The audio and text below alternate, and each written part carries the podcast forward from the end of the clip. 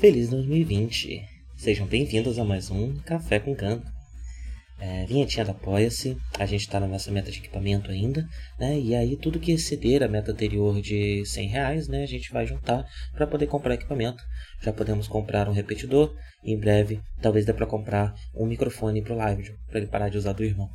Bem, é, se você ainda não ajuda a gente, entre em apoia.se barra The Nudge Project e faça como Gustavo Ribeiro, Anania Júnior, Rodrigo Varandas, Lucas Tavares, Felipe Sales, Mariana de Oliveira, Carol Cocumai, Danilo Zanella, Natália Marques, Adolfo Tonhete e Crestoman Citácio.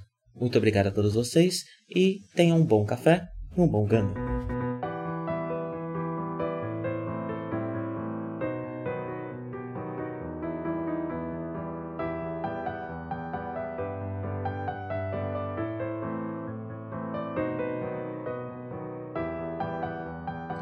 Bom dia a todos, sejam bem-vindos a mais um Café com Gana.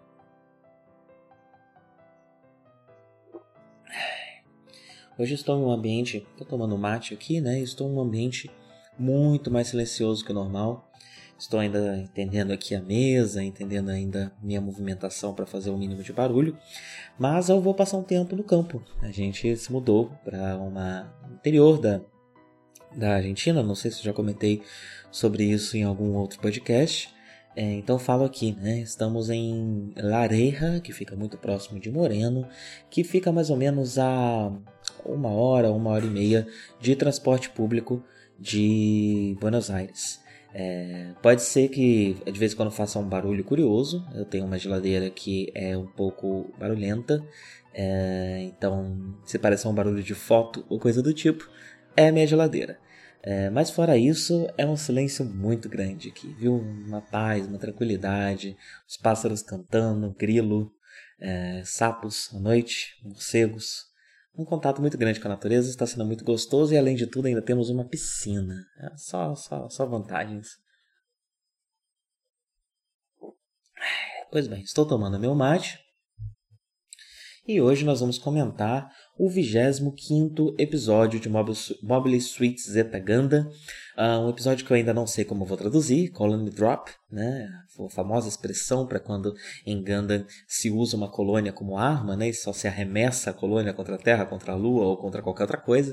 Uh, e eu acho que eu já até falei sobre isso aqui quando a gente comentou o último Colony Drop no final, no final não, né? ao longo do Ganda de 79.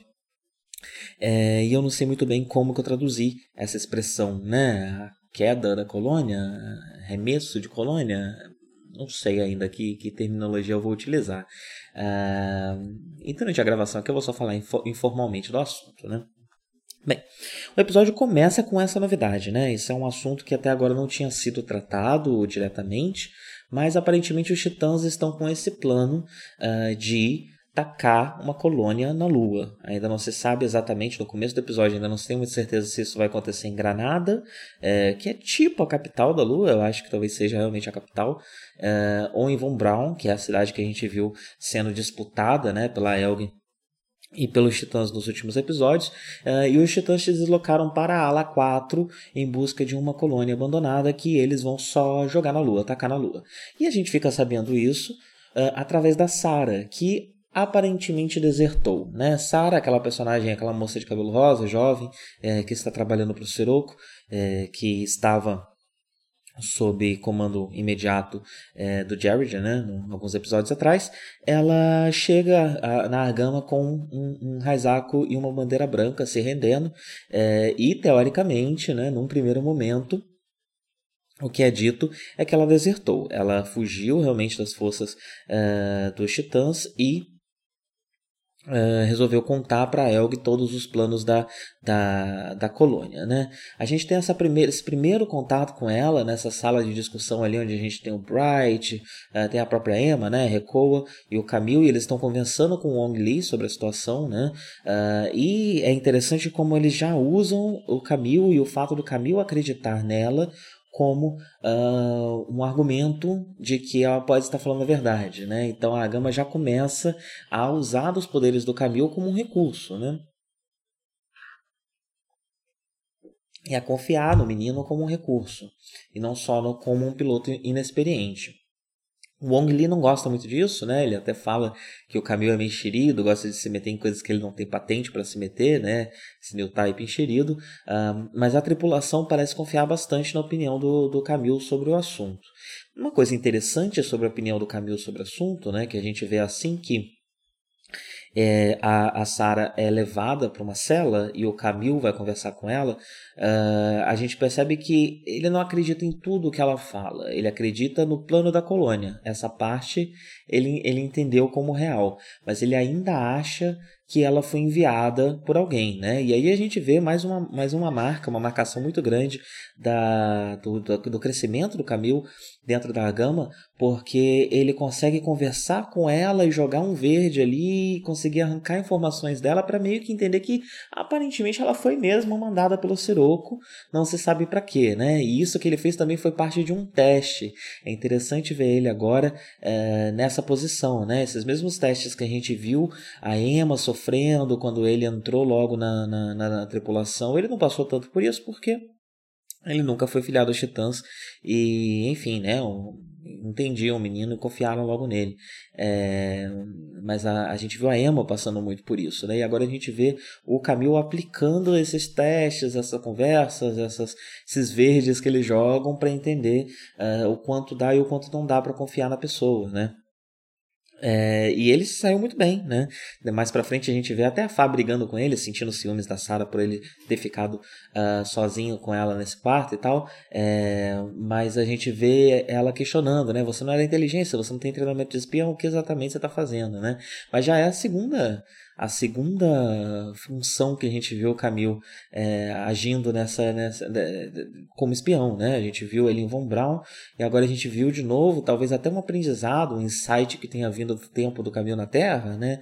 É, talvez até saibam do contato do Camil com a For é, e viram o potencial do menino enquanto espião. Então, além de piloto, a gente vê cada vez mais o Camil lidando com essas situações sociais de interrogação, de espionagem, coisa que a gente não via até agora que é muito bom para um, um, um new type, né? E eu acho que é isso que eles estão experimentando, como o new type se sai nessas situações. Então, o que a gente entende é que aparentemente a Sarah foi mandada sim pelo Siroco e é potencialmente uma espiã. Mas uma coisa que está acontecendo também é que o Katz sofre de uma paixão de prim em primeira vista terrível com a menina, né? Ele olha para ela e ele já está terrivelmente apaixonado e isso transparece nos olhos do menino de um jeito que todo mundo já tá ligado e já começa a agir de uma forma a tentar conter, já dão umas, umas brigadas com ele, né? Tipo, é, um pequeno esporro, olha, é, toma cuidado e tal. Infelizmente não são muito espertos, fazem isso na frente da Sarah, que também já saca algumas coisas, né? E já saca o potencial de como isso pode ser usado a favor dela. Outra coisa interessante dessa conversa, voltando um pouquinho, né, da conversa com o Wong Li, é que o, o, o Bright, o Wong Li e a tripulação meio que chegam à conclusão de que, apesar de grandioso, é, o Colony Drop, a, a, queda da colônia, é mais uma distração, né? É, e os Titãs provavelmente têm uma segunda agenda.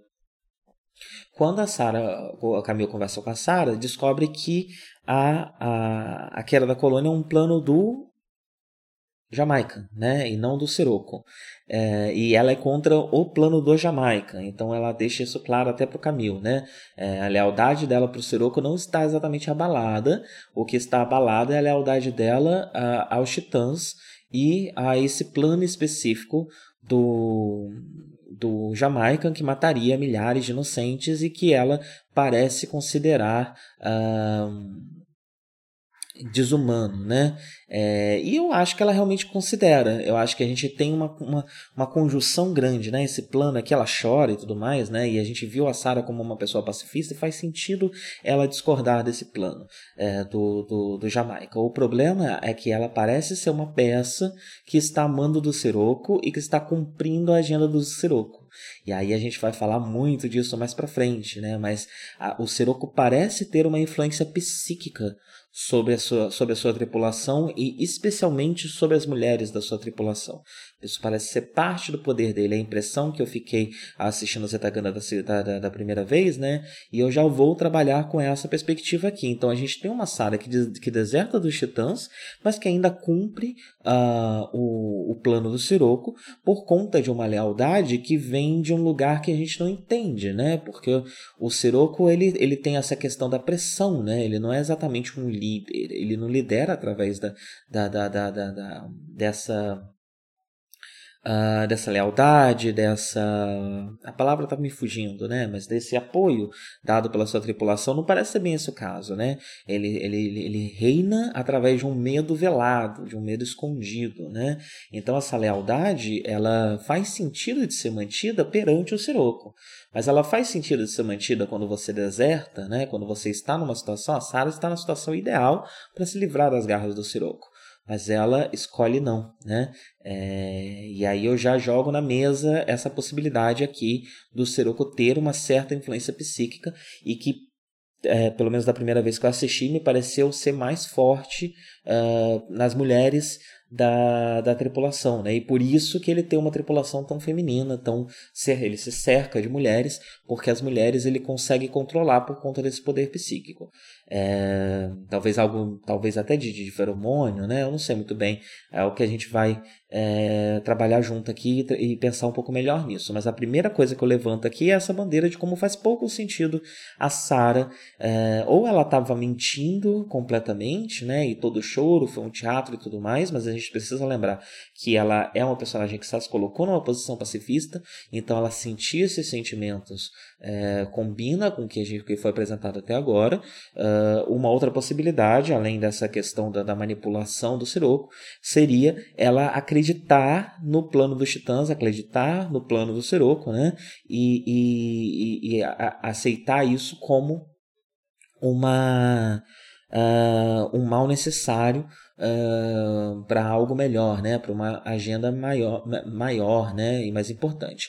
Coisa que eu acho difícil, porque o Siruca ele trata os titãs com uma certa é, uma franqueza muito grande, né? Uh, e até uma certa desconfiança, né? Ele, não, ele, não, ele mesmo não parece comprar tanto o plano dos Titãs. Então, acreditar que a máquina ideológica dos Titãs está em pleno funcionamento dentro da Júpiter, dentro da, da tripulação do Siroco, não parece ser uma, uma coisa muito. uma, uma possibilidade com, com, a qual a gente deva trabalhar, né? É, porque nada nos indicou isso, na verdade, tudo nos indicou o contrário, né? Ele até fala com certo cinismo do, do, do plano dos titãs e da ideia dos titãs. Então, assim, ele se alia aos titãs, mas ele tem, tem esse distanciamento. E não dá pra gente acreditar muito que a máquina ideológica dos titãs está funcionando a pleno vapor dentro da Júpiter. Alexandria é outra história, né? Com Jamaica é outra história, mas dentro da Júpiter, sob o comando do Siroco, não dá para a gente trabalhar tanto com essa possibilidade, né? É, então, por isso, jogo na mesa essa outra possibilidade do Siroco ter esse poder é, de, de, de, mesmerizar seus, seus subordinados, né? De alguma forma, essa é a, esse é o elemento final do seu controle, né? É, além de todo o terror e toda a forma como ele trabalha o medo dentro daquela tripulação, né? É, e esse jogo velado político, ele gosta de manter isso e cultivar isso.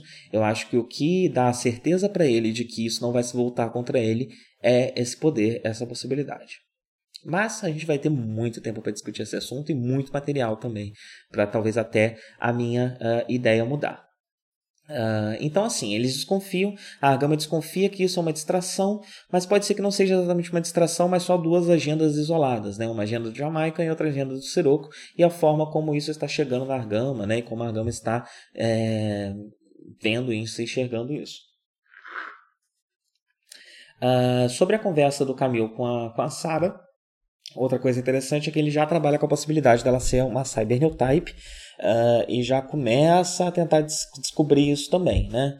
Mas infelizmente não, não, não tiveram tanto tempo é, para investigar isso com ela porque ela foge ainda nesse episódio, né? Mas mais para frente, ainda não quero falar sobre isso. Queria conversar um pouco mais sobre Henken Emma, né? A situação Henken Emma está assim. Eu estou colocando, repondo o mate, está muito mais confortável do que das últimas vezes que a gente gravou, porque agora eu também sou portador de uma garrafa térmica. Então o risco que eu corro de me queimar enquanto eu estou é, gravando diminuiu consideravelmente. Graças à minha garrafinha térmica que eu também posso levar para parques tomar o mate por aí, é, no meio do mato, sem grandes problemas. Pois bem, Ema. Ah, esse episódio ele, ele dá uma. É interessante, né? Que ele dá mais uma é, trabalhada no. Ah, nesse possível romance, né? Que é muito mais o Henkin assediando a menina, né? Enchendo o saco dela. Eu acho interessante que o episódio coloca uma musiquinha leve, uma musiquinha tranquila, para parecer mais um, é, um romance ou algo do tipo, né? Mas as reações da Emma são sempre muito viscerais, né? Ela tá sempre impacientíssima com ele, dá pra ver na expressão, é, na, na, expressão corporal dela, né? Na forma como ela fecha os olhos, como ela bufa. É, essa situação, ela entende completamente a situação e ela incomoda terrivelmente ela, né? E o episódio trabalha com, com, com um desenvolvimento um pouco maior disso, né? É, parece que isso vai ser um assunto em breve, né? Mais, mais direto. Então, é interessante ver como o Hank ele mal consegue trabalhar com ela perto, né? A Emma só de estar perto ele já, é, já fica desconcertado, já fica com, com vergonhinha, né? E ela se impacienta, ela percebe isso, né? E dá pra, pra, pra, pra ver como isso uh, incomoda ela, ao mesmo tempo que ele tá sempre assediando ela, essa história de, ah, você não vai poder ter filhos, né? Que assunto é esse? Coitada da menina. É, então dá para dá ver que é algo que está que, que, que tá se desenvolvendo, que a gente vai ver um pouco mais disso né, uh, nos próximos episódios. É, mas já está mais do que firmado como o Hank é um mau capitão, né? Acho que não tem mais como eu, é, eu frisar isso aqui é mais do que já frisei até hoje, né? Ele é realmente péssimo, ele não, não sabe fazer o trabalho dele direito, né? E aí se coloca isso lado a lado com Bright. É interessante, né? Porque a gente tem Hank e Bright e do outro lado a gente tem Jamaica e Sirocco, né? Então a gente tem em ambos os lados um par de um capitão extremamente competente, né? Cada um do seu jeito, obviamente, é, e também de um, um capitão, mas não, não, não tão assim é, competente, né, por motivos variados. Uh, no caso do Rankin, a gente tem essa, essa falta de profissionalismo dele, né, muito, muito grande, é, e uma, uma, dificuldade muito grande também de priorizar e focar o que ele, na, a atenção dele no que ele precisa focar, né? Uh, e no caso do Jamaican, a gente tem essa covardia, né? Ele quer jogar sempre extremamente seguro, uh, mesmo em situações em que o seguro, né, que ele joga é, envolve matar milhares de pessoas, né? É, ele vai tomar a decisão mais violenta e mais segura para ele sempre, né? Parece ser esse o padrão do Jamaican. Uh, inclusive na forma como ele lida com a sua tripulação. É, bem, então, como eu falei, né, Fá sente um certo ciúminho do, do Camil com a Sala. O Camil tá tentando evitar que o Cádiz faça merda, né? Ele tá, ele tá entendendo que o Cádiz está apaixonado e tal, e tá tentando fazer, olha, fica longe da menina, da Sara, né? Isso não vai dar muito certo. Uh, mas a própria Fá, que agora parece estar um pouco mais aberta para o. É, a briga deles parece ter dado uma certa trégua. Eles não estão exatamente próximos, uh, mas também não estão em qualquer oportunidade alfinetando um, um ao outro, né? E aí a, a Fá expressou esse ciúmes dela de uma forma até bastante direta, né? é, o Camil entendeu, né? Ele, ele, no início ele até pensou, tipo, ah, não, ela tá preocupada, né? Com, é, ele, não, ele não parece estar pensando nisso como algo tão pessoal, mas eu acho que até o final dessa conversa ele, ele compreendeu o que está acontecendo, né? Uh, e por último a gente tem uma, uma, uma conversinha né, do Bright uh, sobre o, o ser new type, né? E ele fala, achei interessante que ele é, comenta que ele não acredita que o Camille é new type porque ele é pavio, tem um pavio curto que nem eu. O próprio Bright que por si só é new type, né? Ele pode não ser um amorô, é, mas ele é new type. Então é interessante, né? Essa, essa, essa dificuldade que o new type tem de se enxergar enquanto new type às vezes atrapalha até a, a visão que ele tem de outro new Se esse New Type se parece comigo, ele não pode ser New Type porque eu não sou New Type, mesmo sendo, né? É, eu achei uma, uma, um reflexo interessante e, e, o sorrisinho da Recoa, quando ele fala isso, acho que remarca isso, né? Ela meio que sabe também, ela entende o que está acontecendo, né? É tudo isso que está acontecendo. A gente tem um pouco mais sobre a relação Jamaican, Sirocco e Yazan, né? Yazan a gente vê ele um pouco melhor agora fora da, da, da suíte, mas a gente ainda não tem uma extensão muito grande da personalidade dele. A gente só sabe que ele parece meio cabeça quente, parece gostar de resolver as coisas na porrada, né? O que choca muito grande com, com a estratégia do, do Jamaican, que é o contrário, né? Ele vai sempre jogar seguro, por mais covarde que seja, por mais que mate muitas pessoas e que moralmente ele tenha que fazer coisas horríveis, ele vai estar sempre mantendo mantendo a sua segurança pessoal, né? Como Jamaica funciona. Então eles já estão em uma espécie de conflito, né? É, o próprio Yazan quando vai lutar já não segue tanto as ordens do Jamaica e tal. Então a gente está tendo esse atrito entre o Jamaica e o Yazan. E do outro lado a gente também está tendo um atrito entre, entre o Jamaica e o Sirocco, né? Que conversando ali com o seu piloto mostrou que ele parece achar que o Sirocco é como o Yazan, né? Ele é ele está em busca de batalha, ele tem uma algo que ele precisa botar para fora, resolver uma frustração que ele está transformando em violência. É, e é a forma como o Jamaica enxerga esse, esse, essa diferença de, de, de formas de lidar entre ele e o Siroco, que é mais ousado, arrisca mais, né? enquanto uh, o, o Jamaica está sempre jogando no seguro uh, de uma forma muitas vezes covarde e moralmente questionável. A gente também vê um pouco da parte política do Wong Li uh, lidando tanto com o prefeito de Granada, que está querendo evacuar a cidade, uh, mas o, o, o, Wong Li é contra, né? ele pede para que ele aguente um pouquinho, porque a Argama e a Arades vão dar um jeito nisso daí, e se houver evacuação, a moral da Elg vai baixar, e isso vai ser ruim para o grande plano. Né?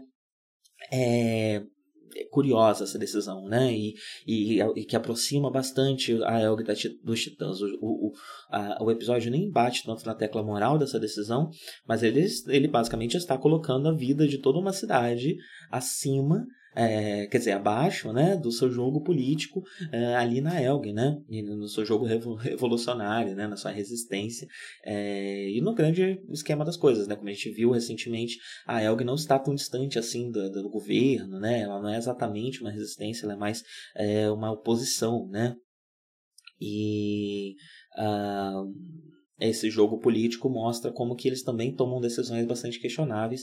Uh, e aí o Wong Li ele estava falando, né? Essa decisão foi tomada junto com um personagem que eu acho que até agora não tinha sido citado, que se chama Melanie Hill Carbine.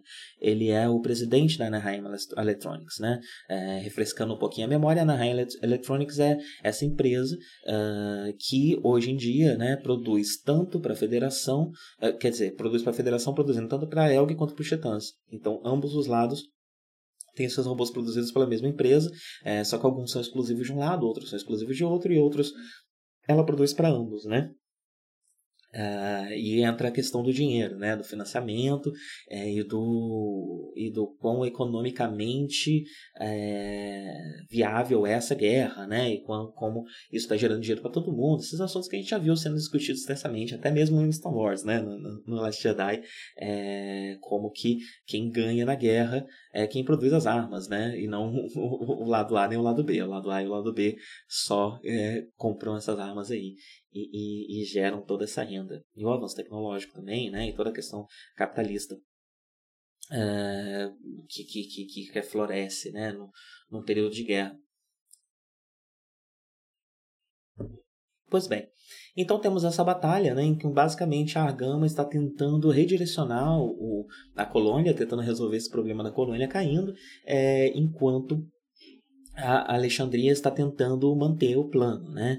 Então a gente vê na batalha a a Recoa está no Metus, a Fá não foi no Metus, a Emma está no Mark II, a Polly no Rick Dias, Camila no Zetaganda, contra basicamente o Yazan no Gaplan, né? E eu acho que não tem mais ninguém com o nome do outro lado, né? Do lado da, da, da Alexandria.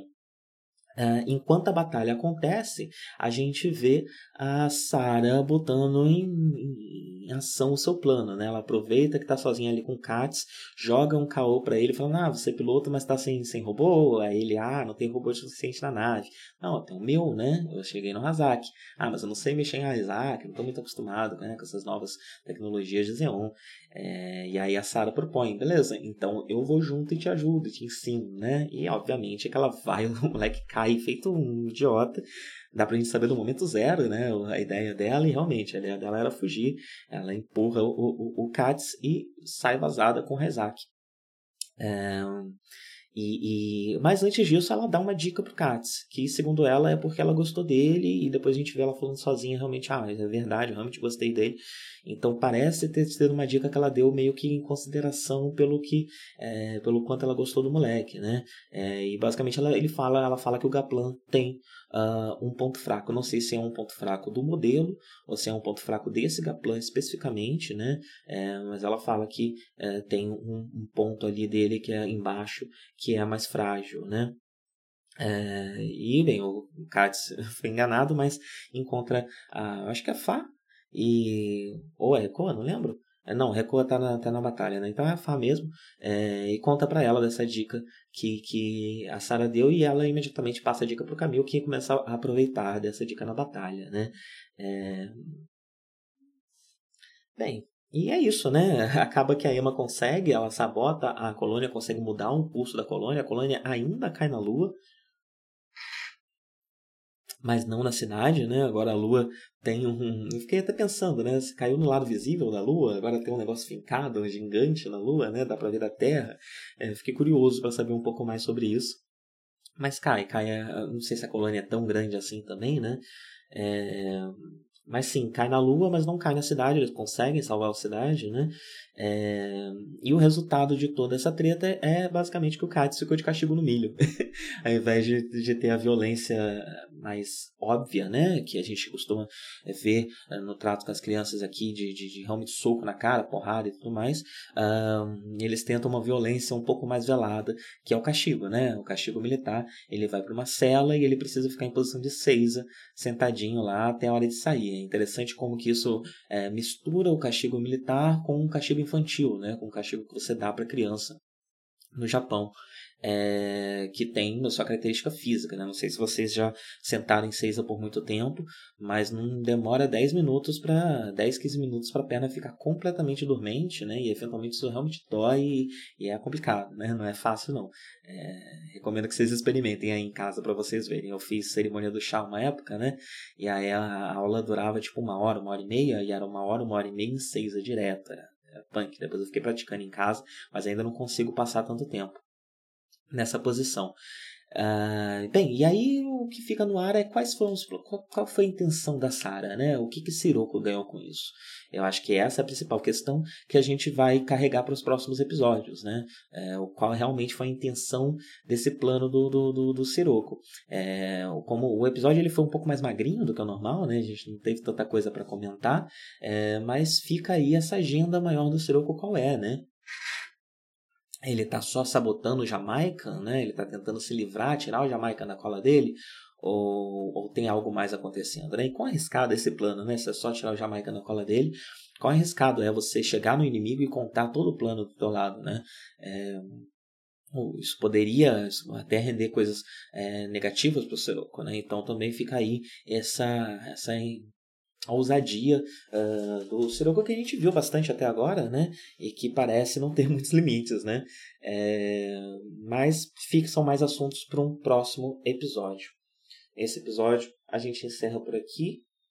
Muito mais curto do que todos os detalhes que a gente tem gravado até agora, né? Fiquei só meia horinha falando. Quem diria que eu conseguiria um dia gravar de novo um Café com Ganda que tem uma, uma duração mais aproximada do tempo do episódio?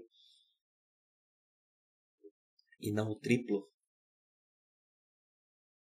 Ai, tô terminando meu mate, mas tá muito quente. Eu acho que não vai dar pra dar uma roncadinha, peraí. Ai, tô quase lá, peraí. Tímida, tímida roncadinha.